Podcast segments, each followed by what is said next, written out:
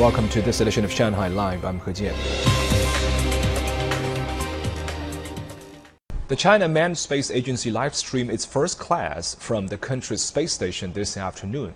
A 50-minute session covering phenomenon you'd never find except in a zero-gravity environment. Here's Sun Siqi with a closer look at what the astronauts taught students. The lesson started with the basics, like spinning in space.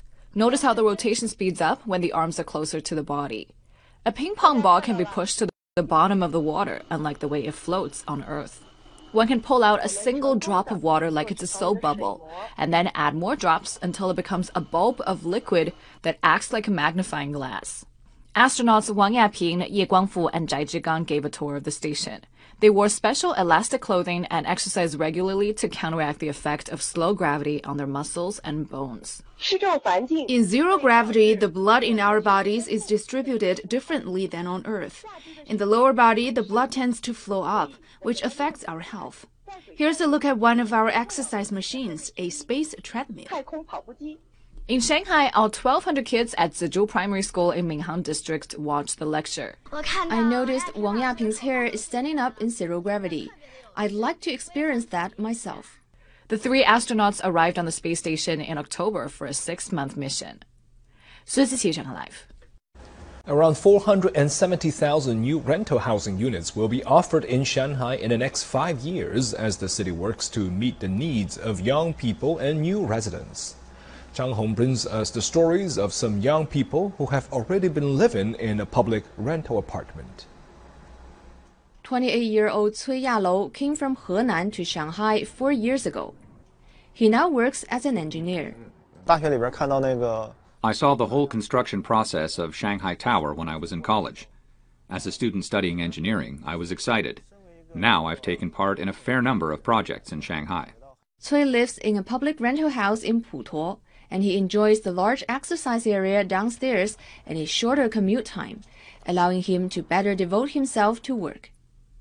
Zhang Huan, a 29-year-old product manager, lives in the same residential compound. She loves going to the malls with her neighbor, Miss Guan. Sometimes I'll swing by her home after work as we live in the same building.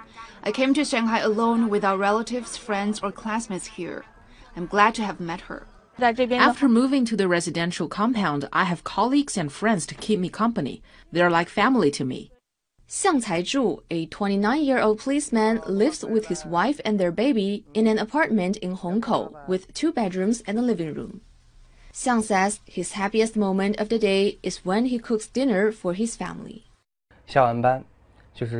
Sometimes I get very tired after work but I feel relaxed as I step into my sweet home with my wife and child waiting for me. With some 470,000 new rental housing units to be offered in the next five years, more young people will be able to live in a nice and affordable apartment. The Shanghai government said anyone legally employed in Shanghai and with a per capita housing area of less than 15 square meters qualifies to apply, regardless of income or whether they have a Shanghai hukou or not. Zhang Hong, Shanghai Live.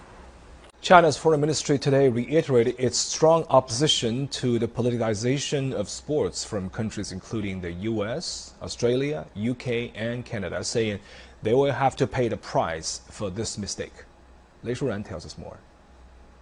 Wang said sports have nothing to do with politics and the Winter Olympic Games is not a stage for political posturing. He called on countries concerned to demonstrate a more united Olympic spirit instead of undermining the Olympic cause. The United States, Australia, Britain, Canada, and some other countries have refused to honor the Olympic truce as adopted by the UN General Assembly for the Beijing Winter Olympics. They unilaterally concocted, directed, and staged this farce of not sending officials to attend the Games, standing on the opposite side of the Olympic community. With a growing diplomatic boycott of the Winter Olympics, IOC President Thomas Bach said during an online meeting yesterday that the Beijing Winter Olympics should not be used to raise global tensions and that athlete participation is a matter of worldwide consensus.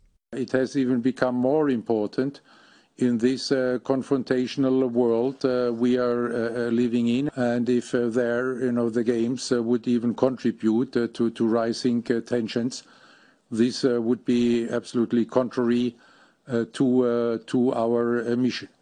Bach used the ancient Olympiad as an example to prove that political intervention would only destroy and bring the games to an end. It's a purely political uh, decision for uh, each uh, government.